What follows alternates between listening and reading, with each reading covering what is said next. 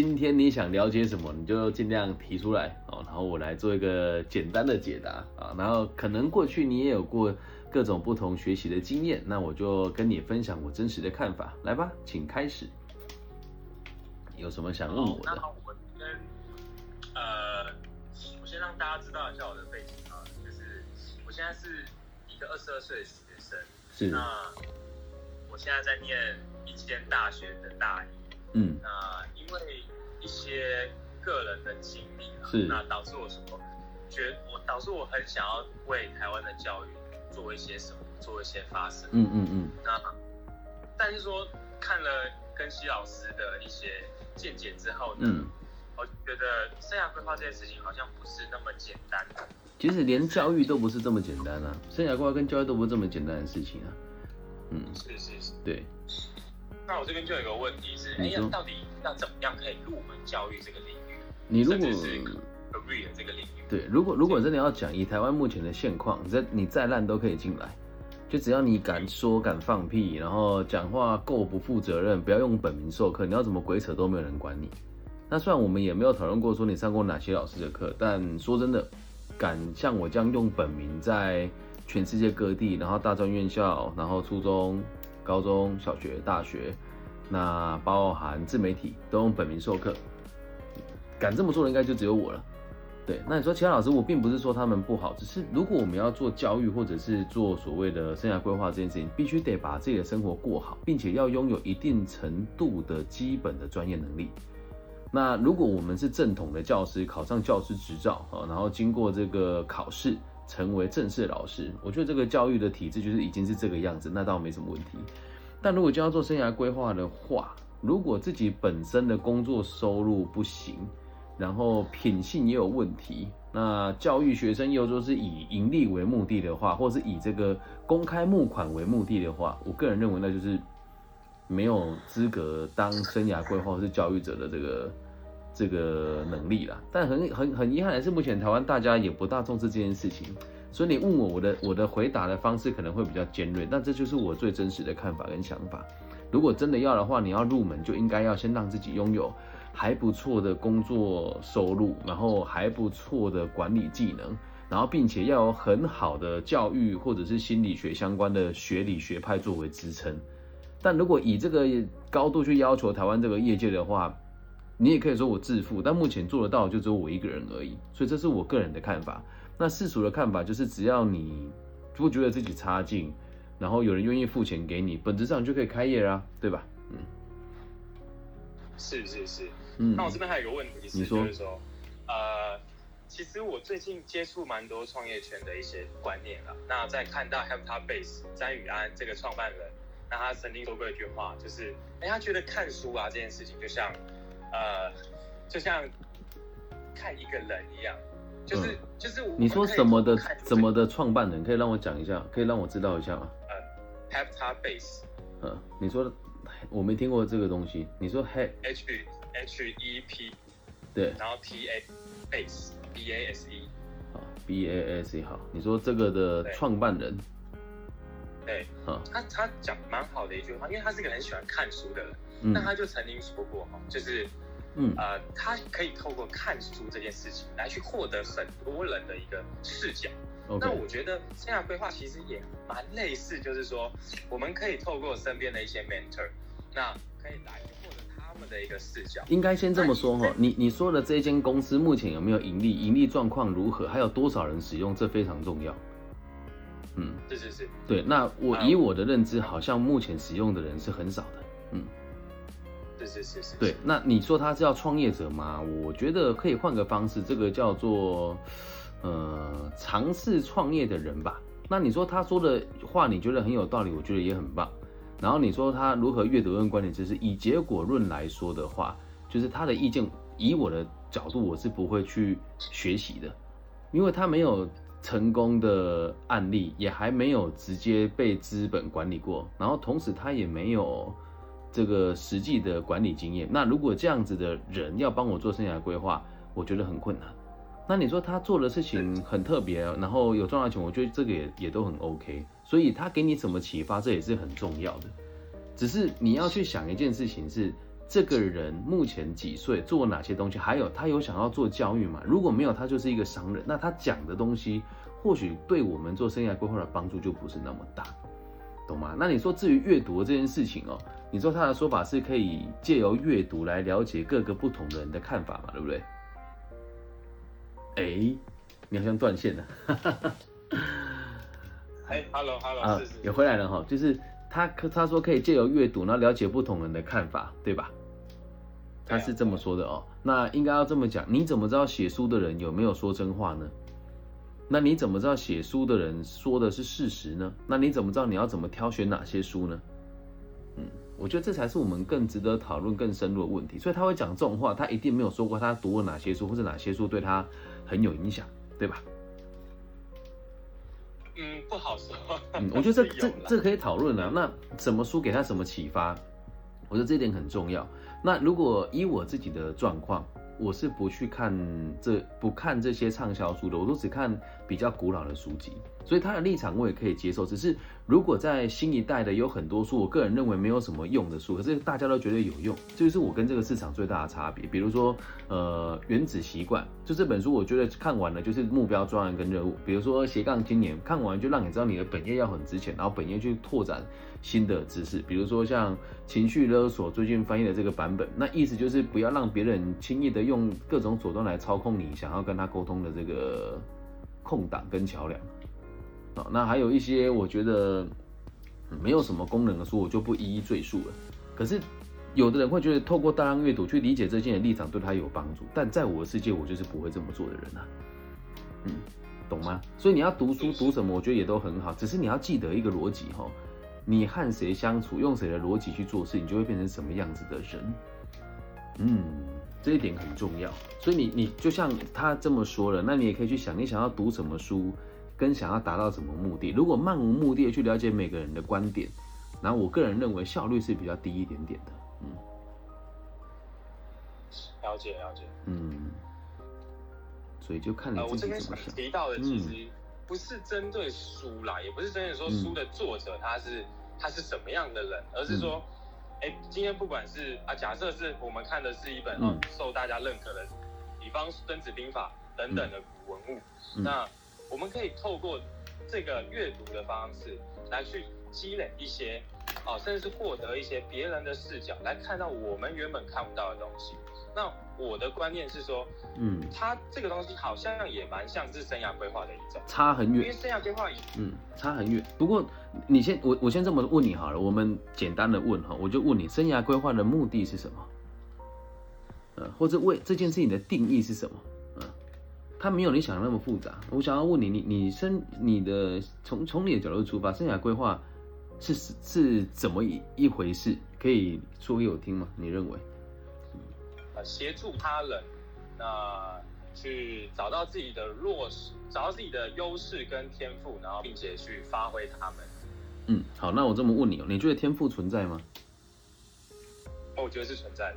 嗯，好，那你的天赋是什么？我我的天赋吗？嗯，既然它存在，就是常见的。常见的那些 MBTI 的那些人格测验，我说的是天赋。对，告诉我你的天赋是什么？我讲我的天赋是什么？我的天赋是重整资料，然后短时间内大量输出，然后并且可以在极有效率的方式学习，然后同时举一反三，然后用不需要草稿的方式进行任何一种教学，这是我的天赋。那你说人能不能适性发展？你要记住哦，以个体心理学的角度出发。人的个性是可以练习的，而我们的情绪跟行为都是有目的的，目的会决定一切。所以在我的角度出发，我们做生涯规划只有两件事情。任何一个教育跟辅导者都只需要做两件事。你说你要引导他看到他的未来方向跟目标，这很困难的原因是因为我们得跟他一起讨论他要的是什么，而不是引导他去认知自己的优点或缺点，或是放大他某一个特质。这是我的立场。所以，如果从你的角度出发是找到他的天赋，那你得告诉我什么是天赋。那人格特质这种你说测验都是我们主观判定的，因此他有没有办法从里面去找到他的适性发展，我个人认为是有难度的，懂吗？还是那一句话，我的立场会跟其他老师立场不一样，那我也不敢说我是最棒的，但是这就是我要跟你讲的真心话。因此，如果你真的要学这个东西，你要从正统的心理学跟所谓的脉络有系统的学习，而不是在网络上乱枪打鸟，听这边人讲一点，听那边人讲一点，就是他们什么都会。我有一套很完整的系统，但我从来都不收费的原因，是因为就我如果教书还要收钱，就代表我不是做生涯规划的，我是来这边圈钱的。如果我自己要帮别人指点你的生涯规划的方向，我就应该要自己过得还不错。所以我的立场会跟所有你在业界看到老师立场都不一样，但这就是我的真心话。那如果你想要学的话，你可以照他们的方式学。那我也可以跟你保证，接下来你也会一样就堕入万劫不复的深渊。因为不管你接触过哪些老师，他们旗下也都会有各种不同的老师。那旗下老师基本上接受到邀约也都非常少。嗯，但如果你入我这个门，我身边有很多目前跟着我学习已经做得很好的老师，我也从来没有跟他收取过任何一毛钱，懂吗？所以如果你想要有系统的学习，我可以教你。但就听你这么说，我觉得现在学理根基是还需要再扎根的。但这不能怪你，因为你去找的那一群老师，也没有人能够讲出这些道理。那我讲的东西全部都是孔子、释迦牟尼、阿德勒曾经说过的话，那并不是空穴来风的东西。这样能够理解吗？嗯，所以得得也得看你自己把高度放在什么地方。我个人认为我是思想思想家、启蒙教育者，而不是做生涯规划的。那做生涯规划，如果都只是打打闹闹，或者叫人家写履历自传，或者做两个测验，就说你适合做什么工作的话，那真的就是鬼扯啊！只是目前台湾百分之九十的人都在鬼扯，嗯，这样讲很不礼貌，可是这是我的真心话。但鬼扯没有不对，只要大家认为它有用，跟愿意付钱，那他就成功了。这样理解吗？就得看你自己有没有想要学习跟突破。那如果没有的话，就照你的方式继续学习，也是很棒的。嗯，这样听得到吗？还是断线？嗯，可以可以。对啊，那我是用义务的方式，用本名的方式和你互动，然后你要调查我这个人也非常容易啊。就是你现在在哪个县市啊？台北啊，在台北啊。嗯，台北的话有几间我的客户啊，对，小鹿文宇啦，然后几间中医诊所啦，我或者是到台北市的就业服务处的处长何鸿成，他也知道我是谁啊。你要找我很容易，我在就是各级单位还有福人社跟 EMBA 找到我非常容易。那这个是我以身作则的方法。可是当然不能说以我为出发点去衡量其他的老师，我觉得这样子也不公平。但还是要问你说，你想要成为什么样子的高度的人，想要成为什么样子的存在，并且你想要给予这个社会什么样子的贡献，这才是你要去思考的问题。至于我是不是值得学习的对象，我觉得那倒不一定是你最最适合你的，因为你也有你的目的啊，懂吗？嗯嗯，这样理解吧。那你怎么看待信任经济这件事情？你说信任经济是你说是哪一个什么时期发表的这个这个专有名词？因为它这个专有名词有两三个，有两三个这个人在讲它。信任经济学在最近有很多人拿提出来，可在二二零一二年的时候有人提过一个看法，而且在各个不同的地方的人给的东西都不一样。天下杂志说的是共享经济。然后那个有一这这是一本书，它并不是一个专有的正确的从论文里面被衍生出来的名词，它只是一本畅销书而已。所以我想要知道你说的现任经济是从哪个基础里面所提出来的？嗯，好，是我之前在收录的一些 FB 的文章里面看到的。乐色，那请原谅我的直率，那是来历不明的东西。嗯，所以你你你要去定义它也很困难了。就这个就像跟情绪勒索、内在。小孩跟精神内耗是一样，它就是一个在网络上的流行的名词而已，嗯，就这么简单。但是，嗯，我觉得每个人立场不一样。从我角度出发，就是这可能没有什么用。但简单的说，就是共同富裕吧。就我知道那个逻辑是这样，呃，是从一本书延伸出来。如果照你这么讲的话，是这样子来的，嗯，还是我认知是错？你可以跟我说，嗯。因为我发现现在任何与人有关的商业模式，其实讲的都是信任这件事情啊。那嗯，会这么说就代表要怎么？你没有商学的概念去把话是是是，我们的商学并不是基于信任去把话说死。嗯，应该说商学的本意是交换资源之后取得最有效益的结果。所以我我和人家做生意，彼此之间并没有信任哦，我们是信用哦，懂吗？如果是信任的话，就是我说什么你都你都信，那你现在拿个五百万出来，你信任我啊？你不信任了、嗯，所以这个这个词就是，我觉得也不能说它不对，只是因为我们现在讨论的东西是用中文讨论，而这个词一开始出来的时候，我记得应该不是用这个华语在进行的，嗯，我自己我记得啦，所以你要看看你自己的出发点是什么。这个东西其实你说与人信任的这件事情，在我的世界里面，我和我的个案跟我的朋友谈的也不是信任，信任只有我跟我的家人之间。那我和我每个生意，就像我现在在直播的同时，我的这个商创基地的执行长子健兄，然后我的这个殡葬业公司的这个共同创办人。呃，郑家郑家兄，还有曾经接受过我管过的一些二代，他们也会很认同我的看法。我和他之间并不存在信任，我们存在的是知道彼此的能力的互相利用，而我们彼此之间守的是信用，而不谈信任。如果单纯谈信任，经济状况是无法被推动的，懂吗？所以我不认为是信任的基础让我们做生意。所以所以这样听起来，这样听起来，这个 career 跟那个 coach 的这个 这这些角色是蛮难入门的，对于学生来说，哈。对，所以我才在做这件事情啊。因为我的本业并不是生涯规划老师，只是我在台湾市占率很高。我现在在这个圈圈，应该大家都会知道我是谁。这并不是狂妄之说，而是目前在自媒体跟横跨最多领域的人是我，只是恰巧我有这个流量而已。但是这个我们讲说 coach 的这一群人，很多时候他可能自己也没有一个专业能力在。那再加上如果真的过得很好的话，或者他自己有办法指导别人，那他或许可以用自己的方式来盈利，而不是跟这些没有经验的后辈收钱呢、听懂那个意思吗？像我跟别人做 coaching 都是你有成果了之后我才收费，所以人家给我的收费都很都对相对一般同行很高昂啊。就我这么问哈，你找 coaching 一个月你付多少钱给他？就是以你的认知，嗯，一万上下。对，一个月一万嘛，对不对？那一年就是十二万嘛。嗯，那像我的做法是，如果没有结果，我就不收你的钱。你今年的收入和去年的收入，哎，你今年的收入跟明年的收入相比之后，你明年有达到你的目标，我才收你的费用，就代表我是有用的，我才敢对你收钱，懂吗？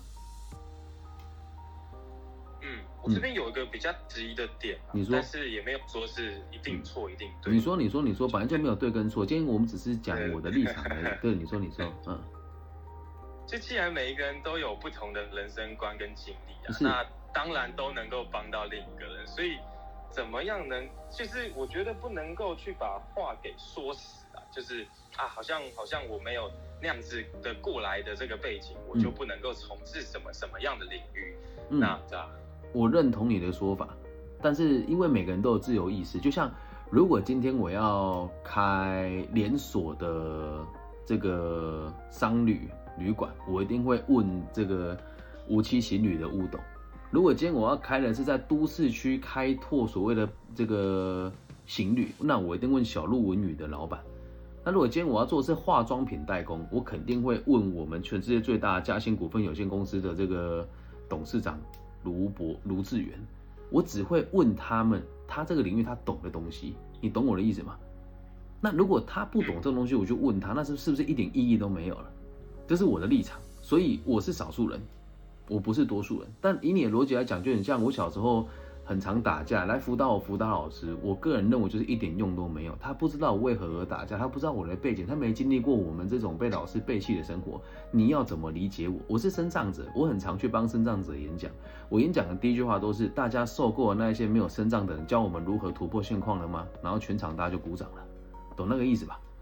你没有经历过我的生活，你没有了解过我的过程，你没有达到我想达到的目标，那你要我付钱给你，我个人认为是很不明智的行为。但还是那一句话，是我个人认为，而大部分的人不这么觉得啊，懂吗？嗯嗯，这样理解吧？嗯，有 get 到，有 get 到。所以这就是为什么我可以在我这个年纪，呃，就是拥有一个我自己认为值得我骄傲跟值得我去分享的成就的原因，因为我没有用这种很低效的方式跟别人学习过。还是那一句话，我认为是低效，但别人不一定认为它低效。但是高下立判嘛，在台湾三十五岁左右的人的成就，我不敢说我有多好，但是如果立于目前台湾的生涯规划界的话，我觉得目前应该找不到有人比我更透彻跟拥有更多的资源来做这件事情。我对我的专业是有这个自信的。这得回到你的身上啊！像我们今天也是第一次接触，我是什么样子的人，其实你也不知道。嗯，那我也胆子很大，我直接直播，然后讲出我的立场。这我看这一集做完，又有很多人会对我不舒服，但我也讲了，这是我个人的立场。但大部分的台湾人并不是这么想的，那就爱看不看嘛，这样。呃，对啊，就是回到，就是因为像我我的身边的学生对我都是，就是我们的成就都还算还可以。就只要照着我的方式做，毕业之后一定肯定都是上市柜起跳，或者是创业者，或者是高单价的业务跟销售的人员。我在我身边几乎找不到这个收入比较平庸的人。那其实也有，但如果有的话，他不会假装很上进，会跟我说：“老师，我就喜欢平稳的生活，想要在这个超商打工一辈子，我过得很开心。”我身边并没有那些不努力又不满足的族群，可是偏偏生涯规划收费的这一群人，通常都是不努力又不满意现况的人，他才会花这个钱来做这件事。我不知道你能不能明明白我要说我要说的是什么，所以我身边没有什么人会跟我兜圈子，都是有问题的。你问我，问完之后有成效，半年之后、一年后你再付钱给我，而我的收入会比一般人还要高很多，而且收这个钱我也是心安理得的，懂吗？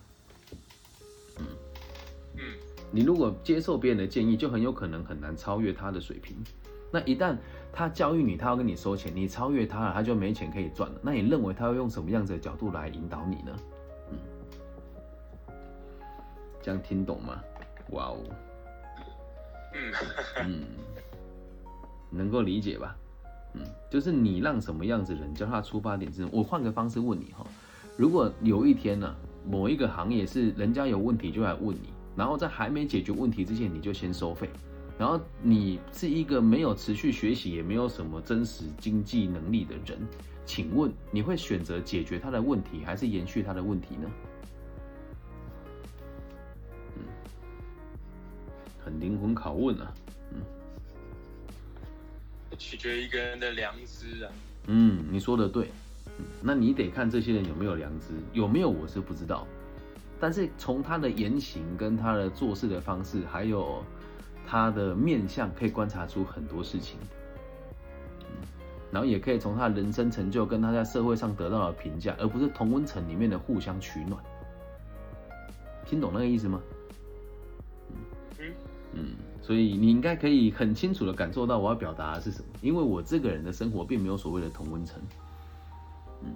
而我也不大会想要去打造这个东西。我认为人就应该有价值，在这个社会上被人家利用。那如果今天我的价值是来，不要说糊弄了，就是用我的过去的人生所累积不多的成功经验来告诉年轻人我该怎么办，而且跟年轻人收钱的话，那个不叫教育，那个叫敛财，理解吧？嗯，那个不叫教育，那个叫敛财啊。我的立场是这样，哼呃，就连我们在台湾有个很特殊的组织叫一贯道，一贯道在他们的入入进入这个团体的时候的宣誓宣言也有讲到这件事情啊，嗯，所以你可以好好的想一想。至于你想要成为什么样子的人，我也都是支持的。我觉得那都是我们大家各自的选择，所以你想要学习什么，都是自己可以决定的，嗯，你说。啊，那你觉得哈，就是做生意化这件事情啊，是那个受众的这个环境跟他自己的心态，哎，能不能适用在就是只筛选不教育这个条件下？应该这么讲哦，如果真的要讲，像我服务的，我服务给每一个人都只需要他做到两件事：对他人有兴趣，第二件事情是有能力在压力中学习与成长。因此，我的受众是从呃，我们讲幼稚园的亲子教育，就是亲子沟通，一直到。退休人员的退休辅导都打听得到。如果以幼稚园的亲子教育的话，我觉得你可以去看我之前跟易百生集团合作的一些影片。那如果要看这个我的成人教育的话，你可以去那个劳，我们最近劳工局在做那个在地乡庭的就业专案，都是对退休族群讲的。还有这个我们的退出役军事官辅导委员会都有我的课程，所以我并没有去选择我的受众。但如果我要选择我的受众的话，那就会变成是这个就是所谓的市场，这就不是所谓的教育。那如果你选择了教育某个年纪的人，而你不收费，那个才叫教育。如果我选择了某一个人的话，某一个族群的话，那个就是市场了。所以你就不要说那个叫教育，你要说这个叫做生涯规划的一门生意，就有点像宗教跟这个我们讲说鸡汤课程的逻辑啦。嗯，那如果你要走这一条路的话，当然就要选择你的受众啊，因为每个年龄层的人的烦恼都是有同样类型的分类，那只要抓住他的恐惧，就可以赚他这个钱。以你现在这个年纪，如果在我在抓受众的话，十八到二到三十五岁之间，没有专业能力，对未来迷惘，然后想要对社会有责任，然后周遭的人质疑他，再加上缺乏社会历练，那这一群人要卖 coaching 的课程给你们，是最容易的。嗯，所以你在说这句话的时候很聪明，因为别人已经这样子计算过你们了，你才会在这个地方花钱，懂吗？是是是，对的，但我我还是那还是一样的立场，你可以让你身边的每个老师知道我的立场是什么，我是可以讨论的啊，但是绝对不会有人愿意跟我讨论。嗯，你如果跟其他同行讲我的名字，大家一定跟看到鬼一样。大部分啊，当然也有跟我走得很近的朋友了。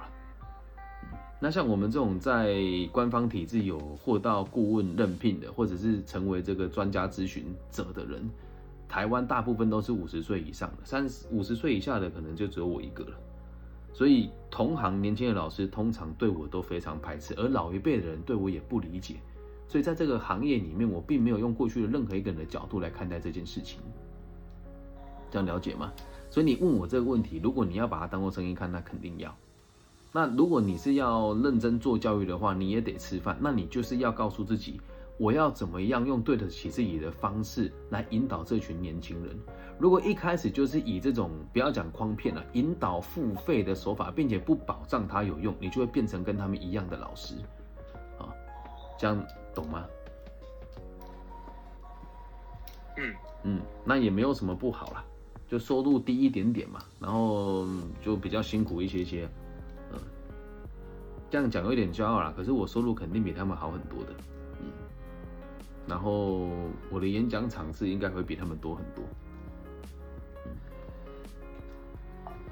所以就要看你自己的出发点是什么喽。真的是比较不善言辞啊。怎么会？我觉得你讲的很好啊。用打字的。嗯，打字也可以啊，但是这个就是要练习。如果你要做 coaching 的话，你要在很短的时间之内接收跟消化，然后整理你的问题给别人。嗯肯定的，肯定的。对啊，所以这这个是这个是很值得练习的事情啊，嗯，所以不要觉得自己做的不好。我听你说话，我觉得我我听得很清楚，并没有任何不不清楚的地方，所以要对自己更有自信一些些，嗯。好，我觉得我觉得能够站在这个业界中，还能看到一个就是愿意点出问题的人，我觉得是蛮蛮蛮难得的啦，所以我会持续追踪老师。嗯，还是你你要你我我跟你分享一个看法，你参考看看了哦。如果人没有核心思想，那一辈子都会打水漂。嗯，核心思想很重要，而很可惜的是，目前你你有没有发现，台湾目前年轻有为的人的比例正在急速的下降。然后网络上很多人都会吹嘘，但你真的问他有什么实际的时候，他却拿不出来。嗯，是啊，没错。对，但是没错。这个状况就是因为大家都没有核心思想，也不知道为了什么而努力。像我们播这种节目的话，如果今天我再找另外一个人进来互相吹捧，他带他的粉丝来，我带我的粉丝来，我们的流量一定可以超过五十。嗯，所以跟你约直播是有原因的，因为没有做炒作，看的人就少。那会听我的节目的人，大部分脑袋也会比较清楚，所以我的节目受众的收入都是比较高的。你现在进来看到这个是牙医，刚刚留言那一位是。世界上排名前几名的这个陶瓷绘制的这个瓷盘艺术家，啊，我可以点出就是我的节目很常来这几个，然后那一位伊恩他是香港的特教老师，啊，就是我的受众会比较独特一点。那这个社会本来就秉持了八二法则，嗯，但我的受众是想要八十趴的能进入二十趴里面，但是二十趴的人却才是真的想要听我节目的人。可是如果我不这么做的话，我无法让这些八十趴的人知道如何成为这二十趴的这一群人。所以我的 coaching 的目的是把八十趴的人带进这二十趴的人，并且我的能力目前在台湾可能排名在前十趴吧。如果以收入来讲的话，我绝对有在前十趴里面，所以我可以带领他超过我。我的立场是这样：我的学生如果比我赚钱，那我就不跟他收钱了，就他换他捐款给我了。这样能听得懂吗？嗯所以你的这个受众的这个问题，跟你刚刚问的这个逻辑，这样子解释给你听，有有有，可以参考参考啦。因为毕竟我们认识的时间也很短，你对我的背景可能也很不了解。因为对我在网络上也很少跟别人做我全盘的自我介绍，所以很常在跟人家互动的时候，他说：“哎，那个公司是你开的哦啊，那个哪一间公司是你协助的？”对，或者哦，你有做过什么行业啊？你之前待在全球最大的鞋厂嘛？对，就是我们有这些实务的经验。可是很遗憾的是，我们这种有能力做高阶经理的人，通常不会来做生涯规划。你知道原因是什么吗？这个差距太大了，是不是？没钱赚啊。嗯，你说，你说一一年年收入两百万，在老师界算很屌了。但如果像我们周遭这种我读 EMBA 的同学们，都会觉得说，哎，两百过得很辛苦，懂吗？而我是那个有能力赚到三四百的人，却选择了做教育，让自己收入只压在一百五到两百之间而已。所以这个需要很大的决心，就是我在这个行业觉得最有趣的地方，但我却不觉得丢脸，因为我觉得这我人生没有物欲，我只想要帮助更多人。那如果选择赚更多的钱的话，我必须得昧着良心来做。那我不如不要赚这些钱，因为如果你有兴趣的话，你可以去读管理学相关的书，你就会发现，所有高收入的人，某种程度上都在毁坏这个社会。但这个就有点像，这个就有点主观的意思。不过我开书目给你读完之后，你就会知道我要表达什么了。嗯，如果你有想知道的话，嗯，嗯，可以开书目给你。嗯这样了解吗？嗯，好，好了，谢谢啊，谢谢。嗯，如果你有兴趣的话，去大半个小时啊，我手机剩 剩八趴了。没事没事，如果你有兴趣的话，就把《田与权利》这一本书看，你看是《Witness and Power，田与权利。嗯，那如果太艰深的看不懂，就先先看独家企业，毒品的毒，先用比较浅显的方式读嘛，因为你对商学没有根基，要看懂这些东西很难。那至于心理学跟所谓的 mental 这个领域的话，你的学理根基是零，你不能在网络上听那些老师道听途说。嗯，我的立场是这样。那当然，他如果就是你也觉得你跟他学东西很好的话，你就先跟他学，那就是照他的方式进行，我觉得也很棒。只是如果你觉得哎不大合理的，就是或是钱花光了，什么都没赚到，回头吧，我随时都在，反正我也不跟你收钱。嗯。了 解了解，嗯，好，那今天先这样哦，非常感谢。不会不会，不要这么说，应该的。呃，毒毒什么企业是不是？独家企业，毒品的毒，独家企业。OK，嗯，好好，谢谢谢谢。不会不会，希望对你有一些帮助啦，然后也期待真的就是未来我们可以有机会多多交流，因为呃，目前在台湾，你听一听啦，最后提醒你一件事情哦。我看过这一些去找钱老师做培训的人，到现在都还是花父母的钱在做行销，或者是拿某一些公司的钱做赞助出来做这些活动。就包含你分享过的贴文，很多人也都是因为他们家有特殊的背景，才可以取得很多不同地方的资源的捐款。嗯，而且他们在他们的旗下会有一大一整个族群一起做这件事情，而且行销公司也都是那几间。嗯。所以最后给你一个功课，如果你愿意的话，回去查一间公司，哦，然后你去你去找一找，你觉得哪里有不合理的地方，然后你再从头看你所发文所提过那些人，你回家查一个地方叫做嘉义的这个花砖博物馆，嗯，花砖博物馆，对，你自己研究一下，然后你跟我觉得你你再找时间我们私讯分享，因为这个内容就很辛辣了，这个在节目里面就不适合公开来说，嗯。这样了解吧。花砖博物馆，OK OK，嗯，加油，那就这样喽。好，谢谢谢谢，不会祝你直播顺利。已经播完了啦，对，今天这时间就就给你，我就不会再直播了。对，好，好这样就结束了，对？是啊，嗯，谢谢你的到来，好，谢谢谢老师。不会不会，拜拜。拜